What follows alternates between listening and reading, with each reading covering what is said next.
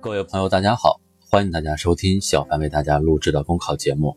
节目文字版下载，请关注微信公众号，跟着评论学申论。本期话题为提质扩容，促进家政业发展，提高家政从业人员素质，增加家政服务有效供给，提升家政服务规范化水平。近日印发的《关于促进家政服务业提质扩容的意见》，针对家政服务业发展过程中的问题。围绕提质和扩容两个关键词，推出一系列实实在在、有含金量的政策举措，为家政服务业实现高质量发展提供了制度保障。家政服务是朝阳产业，也是民生工程。近年来，社会上对家政服务的需求呈现井喷的态势。一方面，我国居民消费能力不断增强，社会分工日益细化。新型城镇化加速推进，经济社会发展为家政服务业的成长创造了客观条件。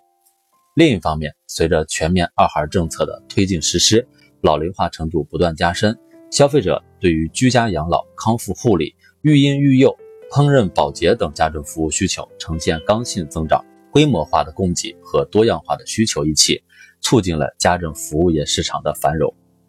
尽管家政行业发展潜力巨大。但是长期以来积累的矛盾也不少，有消费者用不规范、找不到、不满意来概括生活中使用家政服务时遇到的问题。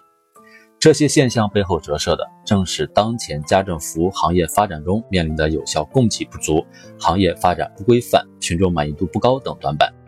一些家政服务人员对就业环境也颇有微词，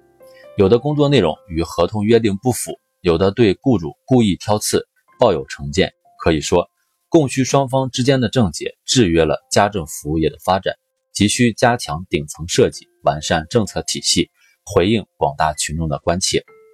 正因如此，意见的及时出台，为家政服务业把脉，有助于消除信息不对称的供求矛盾，促进家政服务市场的有序发展。比如，针对一些家政服务人员素质不高、能力不足的问题，推广合同示范文本、居家上门服务证。支持家政企业举办职业教育等。再如，针对家政服务行业参保主体缺位和参保率低的问题，